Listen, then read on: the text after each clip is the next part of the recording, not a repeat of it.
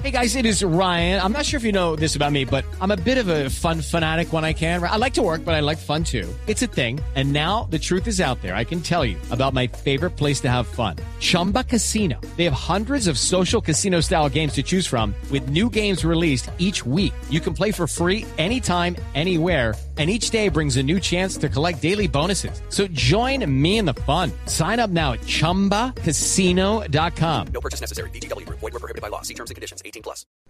Bueno, y vámonos para las noticias internacionales. Hay muchas noticias importantes, por supuesto, en Colombia esta semana, pero también en el plano internacional.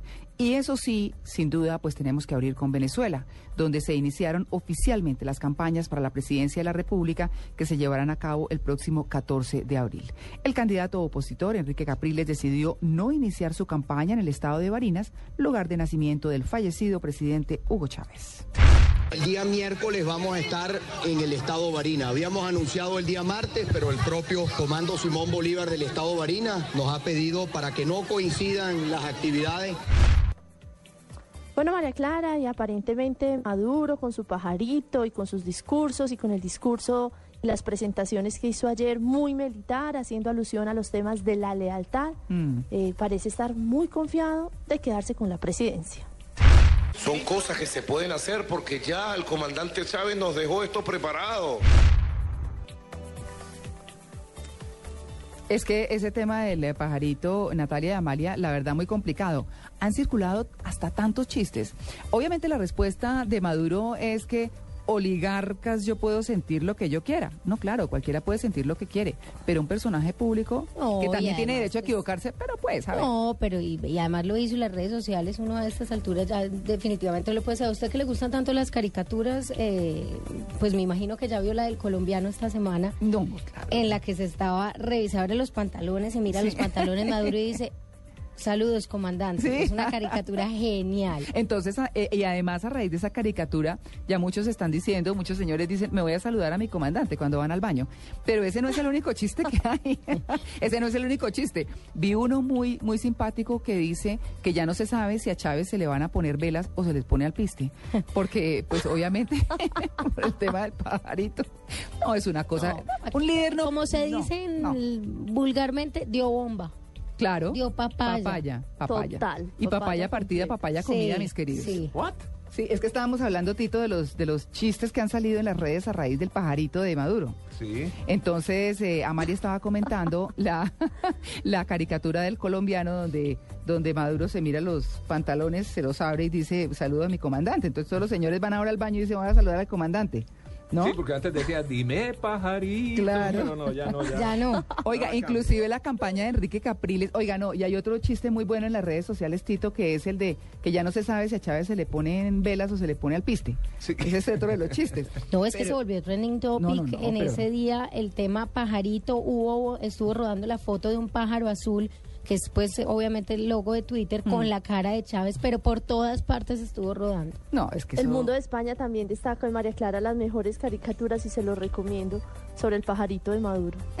También eh, Jaime Bailey Sí, que hizo una burla de él mm, extensa, larga, le dedicó todo un programa a su mejor estilo. No, claro, además que es que nunca quiso a Chávez y, mucho menos a su heredero, pues. eh, Sí, a Maduro. Sí, no, no, no, pues para nada, pero, pero, pero Sí, un, pero un sí, como- líder, no, eso es absurdo. Yo, eh, digamos, en lo particular creo que uno no puede tratar a un pueblo de esa manera.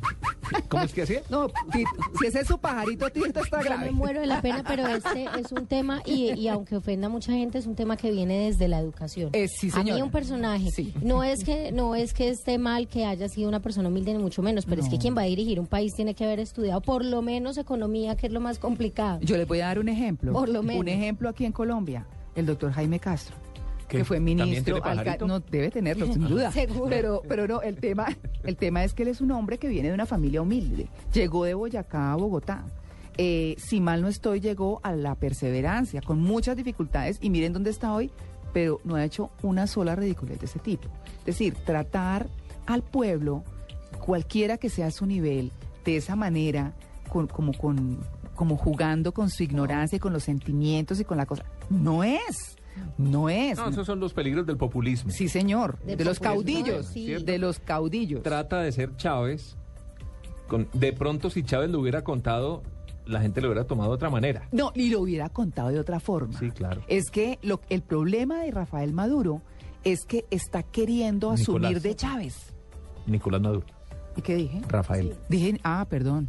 No, pues mejor dicho. No, pero perfecto. el, el tema para mí es educación y el populismo, Sí, lo que dice Tito. Para, pero el tema de educación es definitivo. Es que uno cómo va a esperar que una persona que no ni siquiera hace el intento por prepararse porque él mismo lo dice. No, claro, Yo pero soy así y así voy a quedarme y no sé qué. Mire, pero la idea de cuando dije Rafael, que no era Rafael, sino Nicolás, eh, la idea es que como Nicolás está pretendiendo ser Chávez, eso a todo el mundo no le sale bien. Eso es como si alguna persona viene y se sienta y quiere ser Tito o Amalia. o- cada quien es cada quien. Y las salidas de Chávez, le gustara a uno eh, Chávez o no, pues eran de él, eran muy particulares. Algunas veces rayaban, ¿no? Rayaban con, con cierto sentido, pues, de, de lo absurdo, pero sin embargo, pues, no se le veían mal, era él. Pero nadie puede posar de Chávez, y es lo que está intentando hacer Nicolás Maduro. La pregunta es, ¿cómo lo habrá, cómo habrá visto eh, estas declaraciones sus seguidores? ¿Cómo lo habrán visto?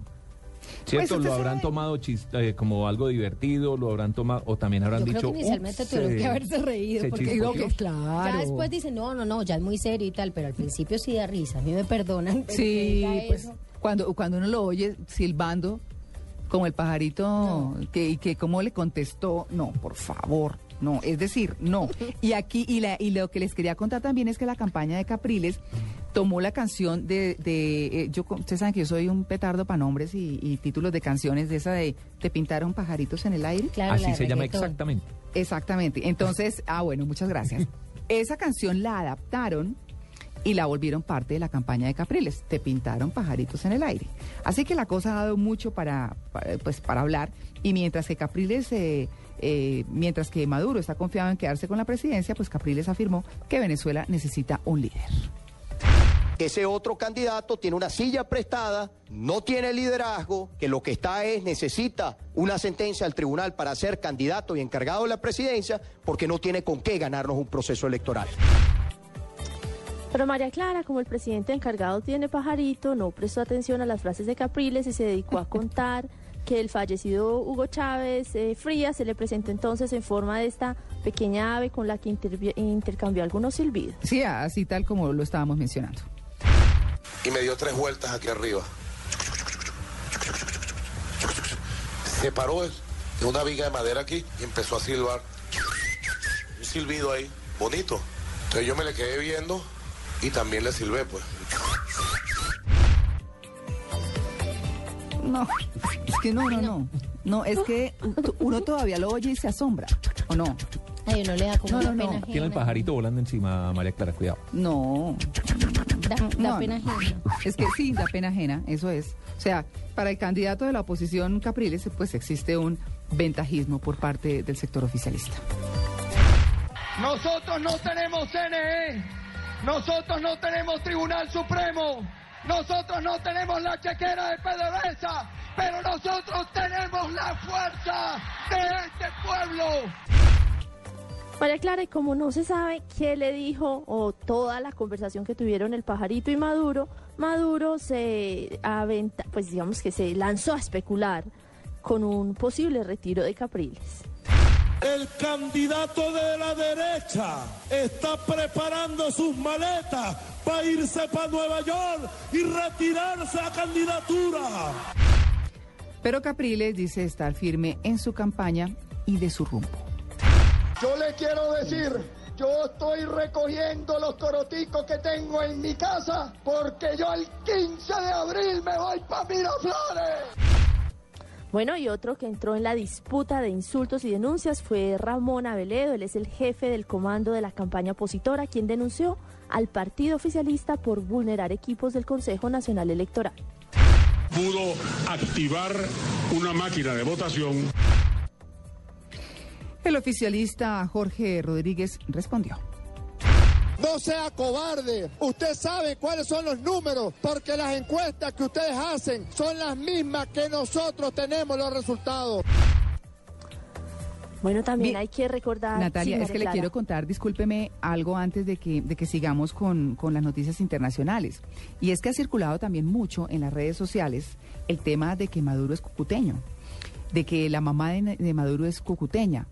Han hecho circular un documento a través del cual consta que la mamá de Nicolás Maduro es cucuteña, que vive allá.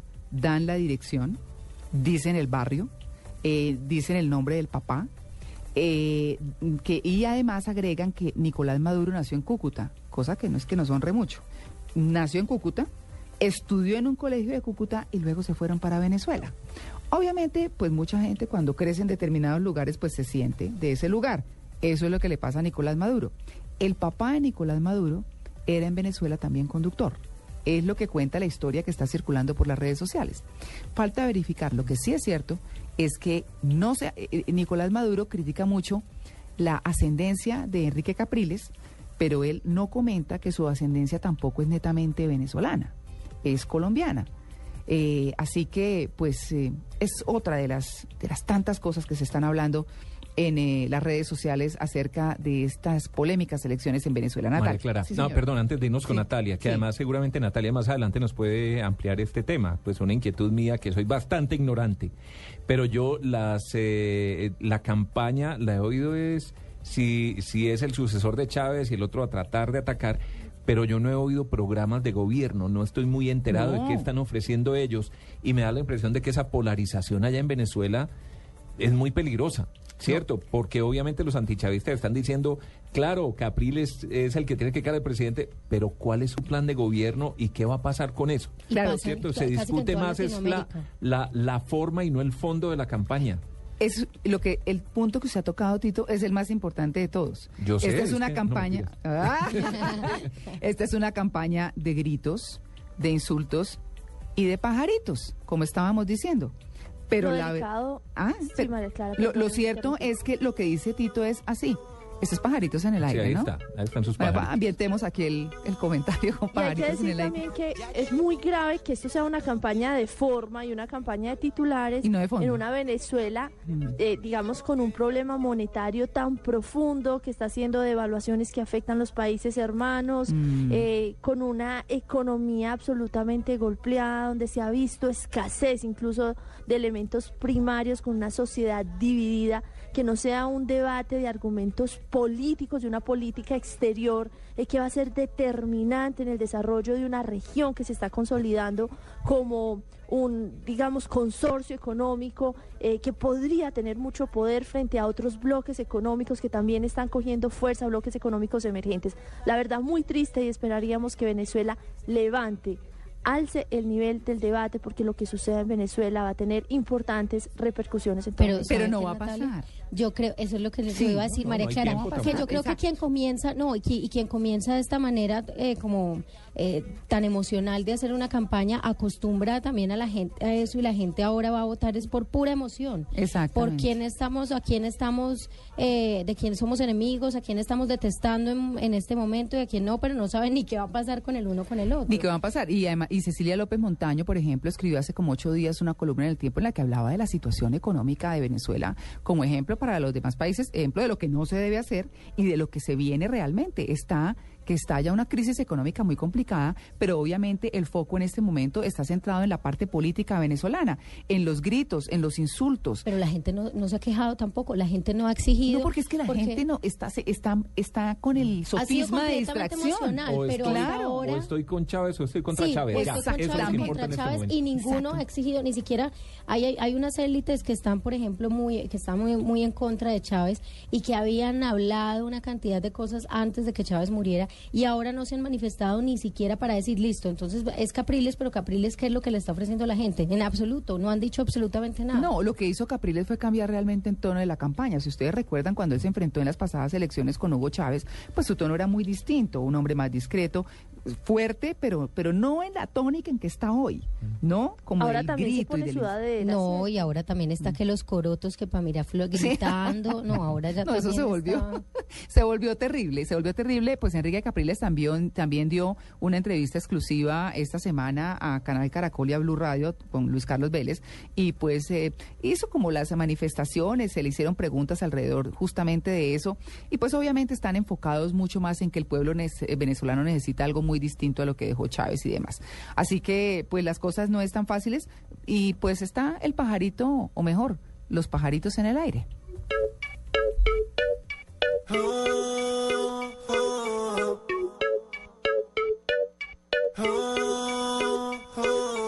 Esta es la de la campaña de Capriles, mis queridos. Sí. ¿Qué esperabas? Enrique Capriles, nuestro amigo, que faltaba, que faltaba. No me choca saber que esto es pura candela, pura candela. Y que ponemos en juego a Venezuela, a Venezuela. Que pintaron pajaritos en el aire.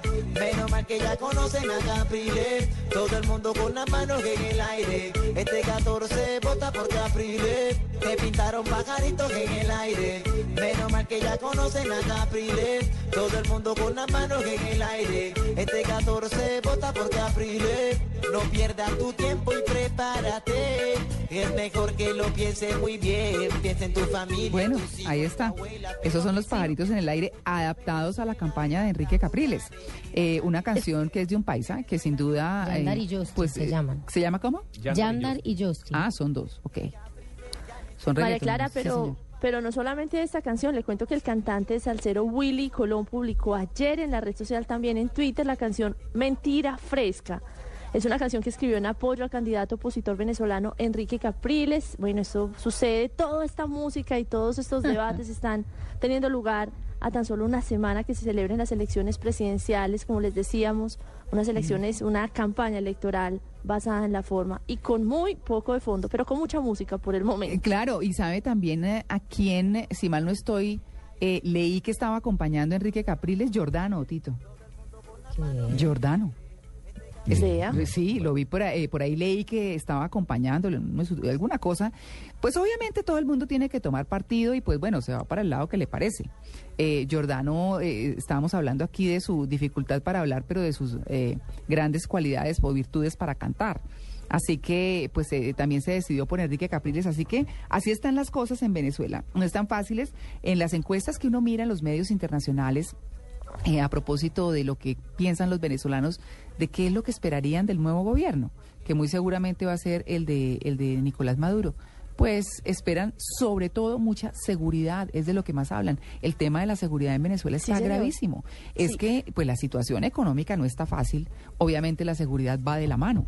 Así que eh, no sé cómo ir a hacer eso y con todo lo, lo bueno que, que anuncia Nicolás Maduro, pues tampoco creo que las cosas estén sencillas. Así Pero que- María Clara, sí, una señora. cosita que sí, yo aquí haciendo abogada del diablo, hay que decir es que Nicolás Maduro sorprendió a la opinión pública cuando tocó el tema de la inseguridad. Así no haya dado las cifras reales, estuvo, estuvo abordando este tema, que fue uno que Hugo Chávez Frías siempre quiso evitar.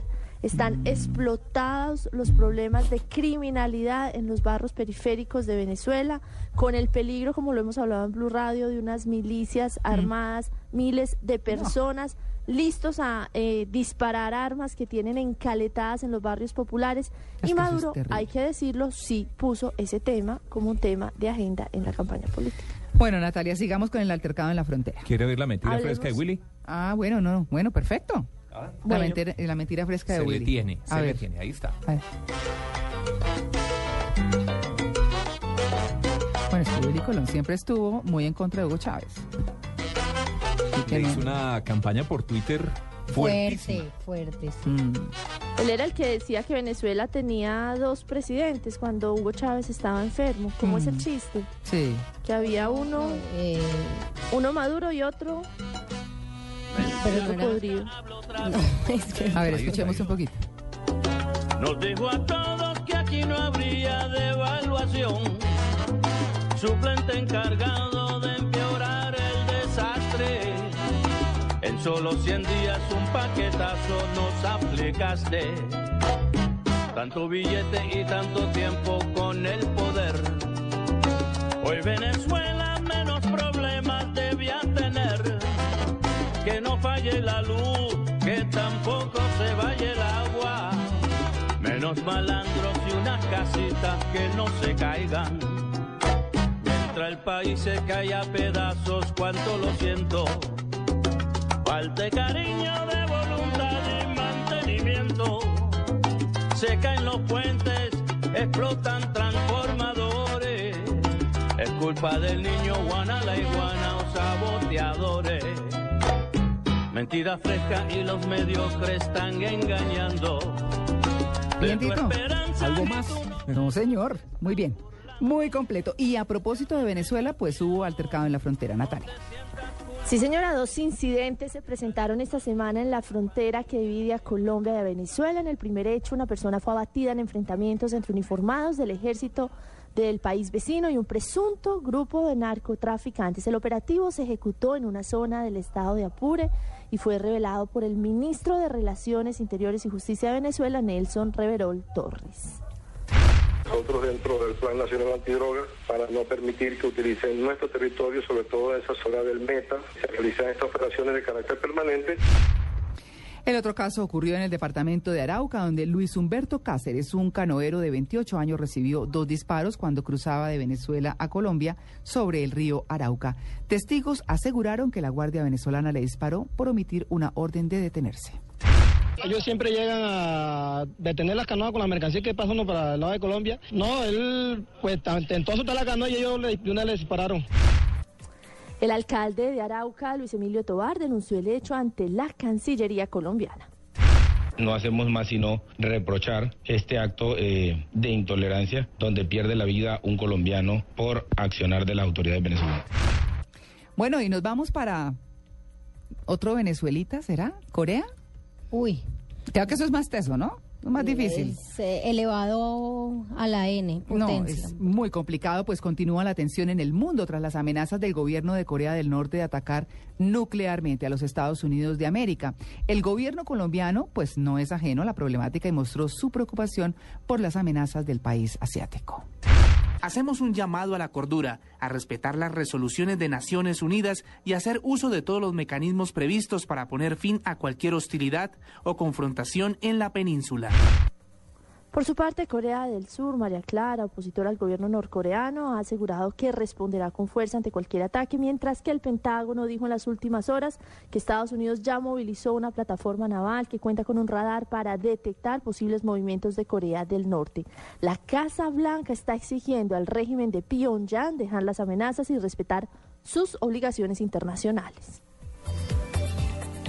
Bueno, y cómo no terminar esta ronda de noticias hablando de eh, América que sale. Oiga, pero, de la pero lista Natalia, eh, espéreme, Sí. eh, porque es que también ha habido muchas caricaturas y muchas, eh, eh, muchos chistes alrededor del primer ministro, eh, ¿cómo es el nombre? Kim, a mí Kim. Jong-un. Kim muchas Jong-un.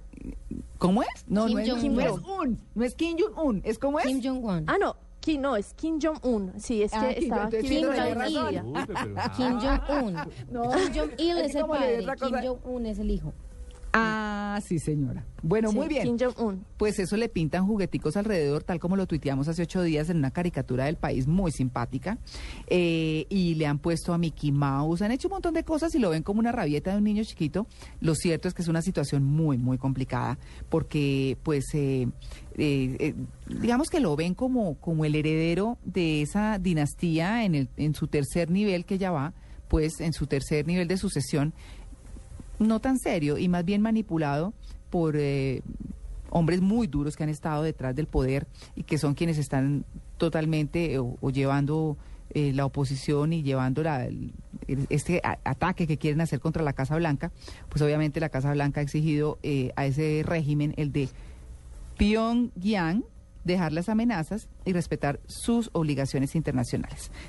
Clara, pero sí, es importante decir también que así parezca un juego de niños en las caricaturas, esta semana la noticia fue que él ya transportó al litoral oriental dos Ah, sí. misiles, dos misiles que tienen una capacidad de corto alcance, pero como en la frontera hay solamente 50 kilómetros, Corea del Sur está de verdad con todas las alarmas. Dicen que llega hasta. Alaska. Es que Natalia, yo le estaba comentando aquí a Tito y a María Clara que en Medellín hay muchos estudiantes de Corea del Sur, alrededor de 2.000, y, en, y de esos estudiantes 500 aplazaron su viaje porque sus familias les dijeron, no, pero quédense en Medellín, quédense en Colombia, que no queremos que regresen acá mientras esta alarma esté. Eh, y, y a mí me impresionó mucho, sobre todo que algunos de ellos lo dijeran, que sus familias les estaban pidiendo que se quedaran acá porque definitivamente tienen miedo de que haya ataques, de que haya bombas, de que, de que se vayan en contra de su país y que les pueda pasar algo. O sea, realmente están alarmados. Es que muy impresionante ver esas imágenes de misiles que están montados sobre grandes plataformas de lanzamiento móviles, misiles que fueron por mucho tiempo ocultados por el ejército norcoreano y como lo decíamos, podrían ser disparados en cualquier momento. Lo más probable, estaba mirando los diferentes eh, editoriales, es que el lanzamiento sea simplemente un ensayo balístico, como ya lo ha hecho Pyongyang en ocasiones anteriores. Esto hay que señalar, subrayar y repetir mil veces desobedeciendo las resoluciones de, Naciones Unidas. Pero estas amenazas diarias también pueden hacer que este lanzamiento sea un lanzamiento ofensivo. Bueno, pues eh, terminamos con una noticia de Colombia interesante eh, y que tiene que ver con la América de Cali. Salió de la lista Clinton. Sí, señora, el Club de Fútbol América de Cali salió el miércoles de esta semana de la lista Clinton, la cual lo tenía bloqueado comercialmente, esto por presuntos dineros provenientes del narcotráfico. Para celebrar, el equipo Escarlata organizó un juego amistoso en el Estadio Pascual Guerrero de Cali con su rival histórico, el Atlético Nacional de Medellín. El juego terminó de una forma muy salomónica, uno a uno. Siento gran placer, alegría, satisfacción en anunciarle al país que la América de Cali sale de la lista Clinton. Vámonos a la vuelta al mundo.